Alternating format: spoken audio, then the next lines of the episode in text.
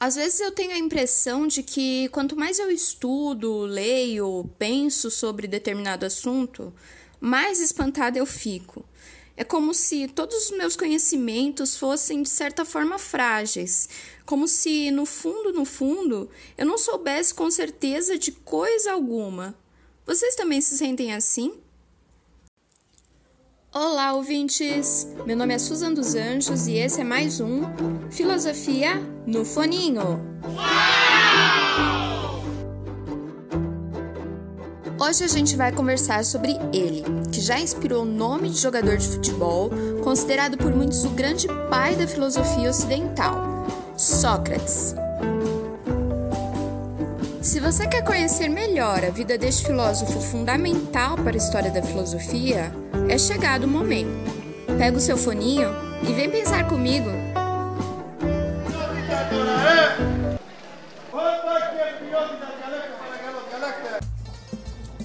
Nada do que eu vou contar agora, a título unicamente de informação, é indiscutível. Isto porque a vida de Sócrates é até hoje objeto de investigação histórica assim como as suas ideias e o seu legado são, ainda hoje, objeto de investigação filosófica. Sócrates morreu sem deixar registros próprios a respeito de sua vida e de seus pensamentos.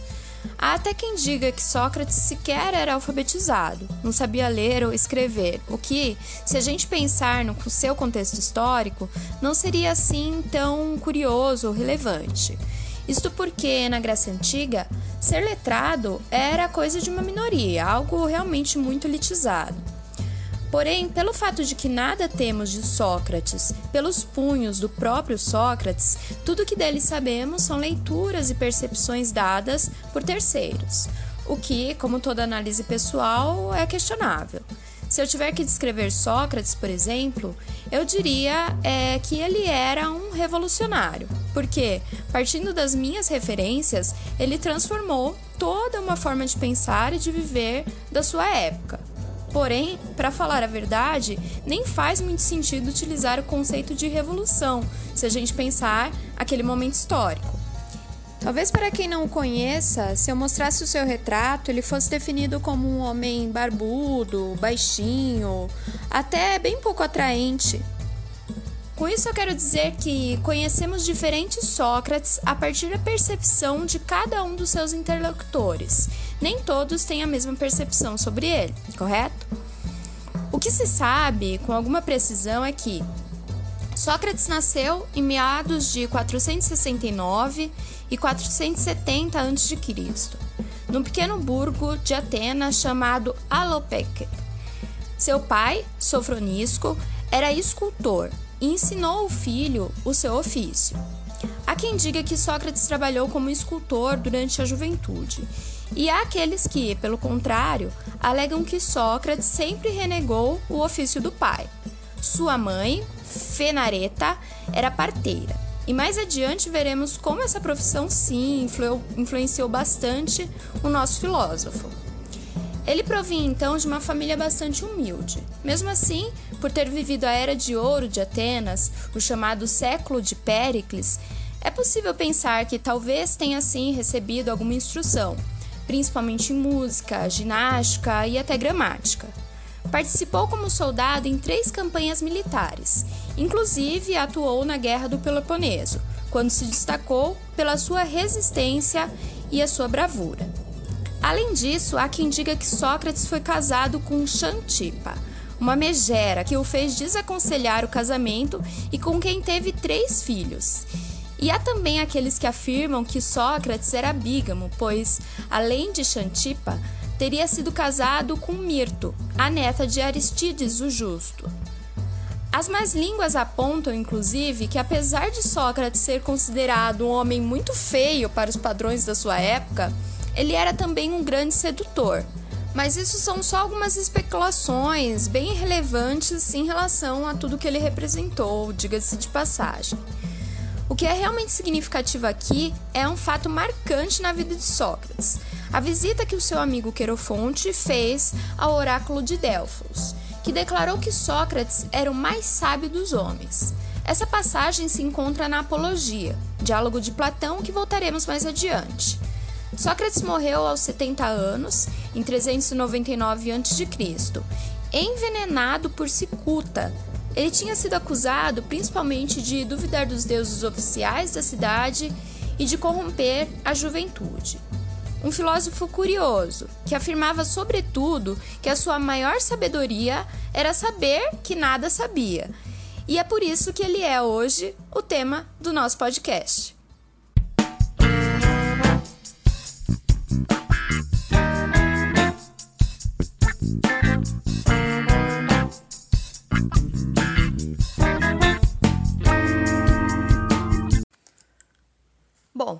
Sócrates é considerado por muitos estudiosos como o pai da filosofia. Porém, o título de primeiro filósofo não é dele, mas sim de Tales de Mileto, primeiro pensador que abandonou as concepções míticas mais de um século antes de Sócrates e criou um sistema racional para a explicação da realidade.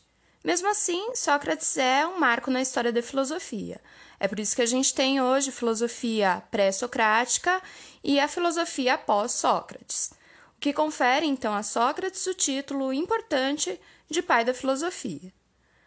Por isso é interessante a gente entender o que diferencia ele, Sócrates, daqueles que ficaram conhecidos como os filósofos pré-socráticos podemos pensar pelo menos dois pontos de divergências fundamentais.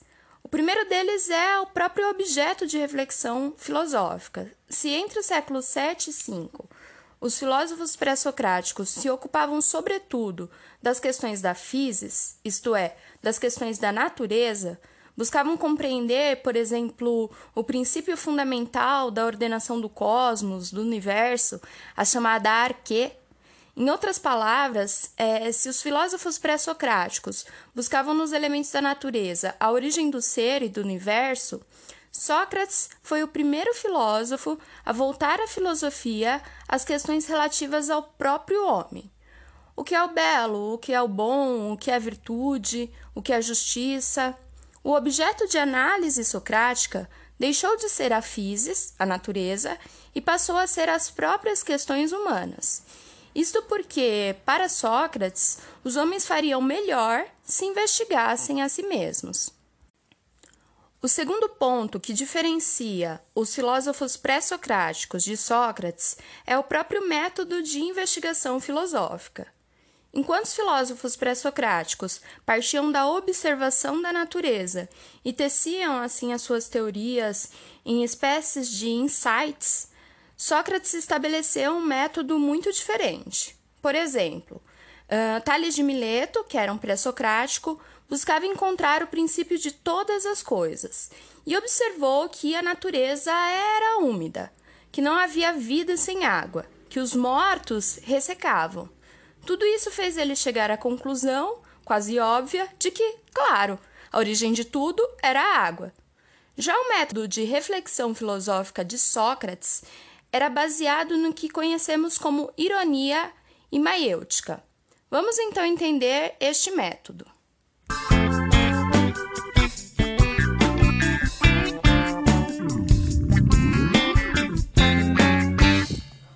Hoje a gente compreende ironia como uma figura de linguagem que consiste justamente em afirmar algo querendo dizer o seu contrário. Por exemplo, Sábado à tarde, você e seu irmão escolhem um filme muito ruim para assistir no Netflix. Dentre uma cartela imensa de possibilidades, parece que vocês escolhem o pior.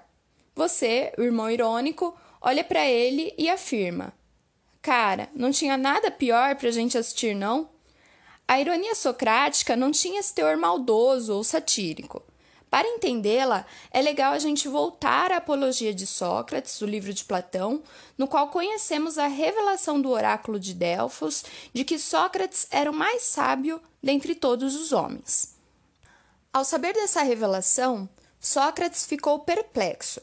Como assim? Eu, que justamente julgo nada saber, sou mais sábio dos homens? Primeiro, ele buscou questionar a revelação da Pitonisa, oráculo de Delfos, indo dialogar com homens que ele julgava muito mais sábios do que ele. Falou então com um político e percebeu que, na verdade, ele parecia sábio sem o ser, pois não sabia, por exemplo, nada sobre o belo ou o bom. Em seguida, foi conversar com um poeta e, da mesma forma, percebeu que os seus conhecimentos eram frágeis e que tudo o que fazia não era por sabedoria, mas por natural inclinação. Por fim, dialogou também com um artífice e percebeu que, por mais que tivessem uma sabedoria né, na sua arte, assim como os poetas, isso não poderia levá-lo a acreditar que sabia de tudo. E esse erro, nas suas palavras, obscurecia o seu próprio saber. No fim das contas, tudo isso fez com que Sócrates comprasse muita briga e ganhasse também muitos inimigos. Lembrando da inscrição que se apresentava na entrada do templo de Delfos, conhece-te a ti mesmo, Sócrates passou a pensar sobre si e entendeu que a sua maior sabedoria é reconhecer a sua própria ignorância. Daí a sua famosa frase: só sei que nada sei. É nesse sentido que a gente pode entender a ironia socrática. Reconhecendo a sua própria ignorância, Sócrates partia para o seu procedimento central, o diálogo. Conversava com homens que se julgavam detentores de muitos conhecimentos. Questionava, questionava, questionava, até criar uma situação de mal-estar que provava para aquele grande conhecedor que os seus argumentos eram muito frágeis. Se a gente ler esses diálogos, percebemos como esse método era engraçado e, ao mesmo tempo, muito incômodo. É como conversar com uma pessoa que se acha dona da verdade. Se a gente tiver bastante paciência e fazendo as perguntas certas, geralmente é fácil provar que, na verdade, essa pessoa também não sabe de muita coisa. Aliás, é fácil provar que ela precisa é de muita humildade. Pois bem, a partir da ironia, Sócrates tentava demonstrar a fragilidade do conhecimento dos seus interlocutores. Mas isso não era à toa. O filósofo fazia isso justamente para dar luz a novas ideias. Daí o que chamamos de maiêutica, ou a arte de partejar. Sócrates dizia que, da mesma forma que a sua mãe, parteira, trazia à luz novas vidas, ele, através dos seus questionamentos, dava luz ao conhecimento, despertando as consciências para a verdade que havia dentro de cada um.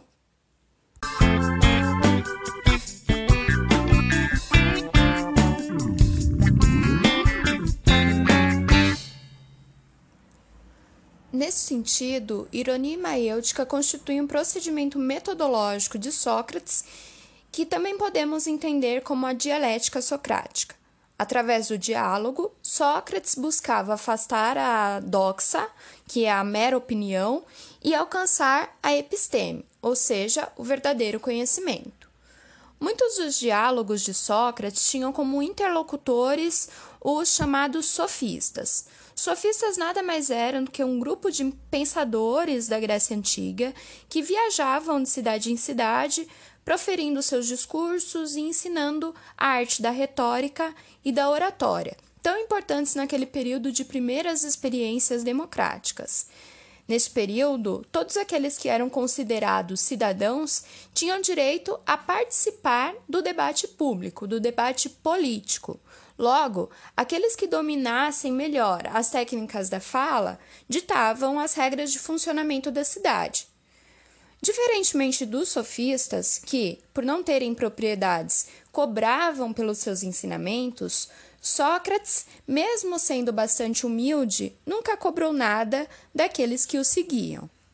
A gente não sabe ao certo quanto disso tem de Platão e o quanto era próprio de Sócrates, mas os sofistas eram entendidos como uma espécie de mercenários do saber e não como filósofos.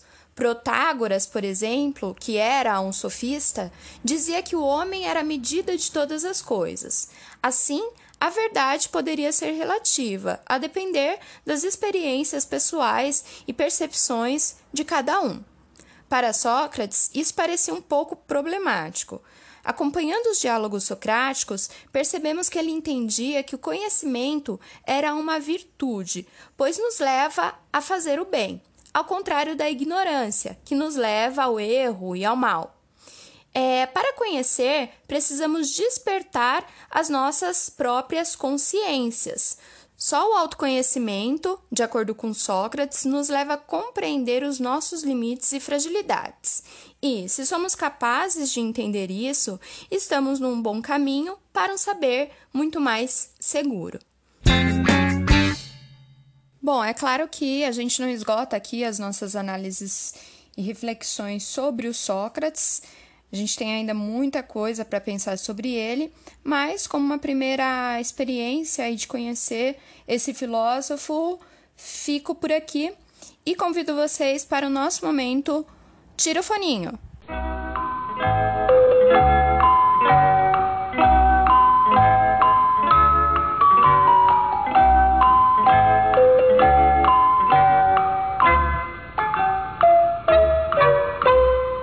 Quadro mais aguardado deste podcast é justamente esse momento de desconexão da, desse mundo virtual que a gente tem vivido e de reflexão e aprofundamento das questões que a gente estudou e pensou até agora.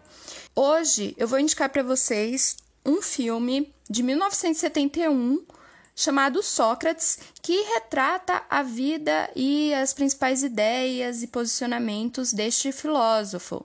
Claro, o filme é de 1971, então a estética dele é bastante diferente do que a gente está acostumado hoje, né?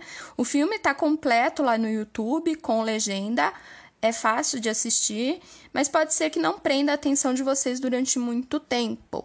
Pensando nisso, eu trouxe uma outra sugestão, aí eu acho que bem mais acessível, de um livro que é considerado um clássico aí da literatura universal. O livro que eu quero sugerir é O Apanhador no Campo de Centeio, de um autor muito enigmático chamado J.D. Salinger. Uh, e esse livro retrata, dentre tantas outras reflexões possíveis aí, mas um momento de passagem da infância à adolescência de, do personagem principal, que é o Holden Caulfield, para a vida adulta, né? E se a gente parar para pensar nas reflexões de Sócrates, é, Sócrates toma muito a filosofia e o método socrático é muito é, tomar a filosofia como aquelas perguntas que as crianças costumam se colocar, né, desde pequenininhas. Então, desde pequena a gente se pergunta muito do porquê das coisas, né? Para que serve, porquê, o que é. Coisa que o Sócrates fazia. E o Holden vai fazer a mesma coisa, ele tem aí uma resistência em entrar no mundo adulto, justamente porque ele não compra essa ideia de certezas inquestionáveis, incontestáveis dos adultos, ele é muito mais apegado às dúvidas das crianças, né? E aí eu deixo a sugestão, é um livro tranquilinho de leitura, é apenas 200 páginas, 200 e poucas páginas, e tenho certeza que para quem não conhece vai gostar muito, vai se interessar e vai pensar aí sobre o Sócrates e tudo que a gente estudou até agora.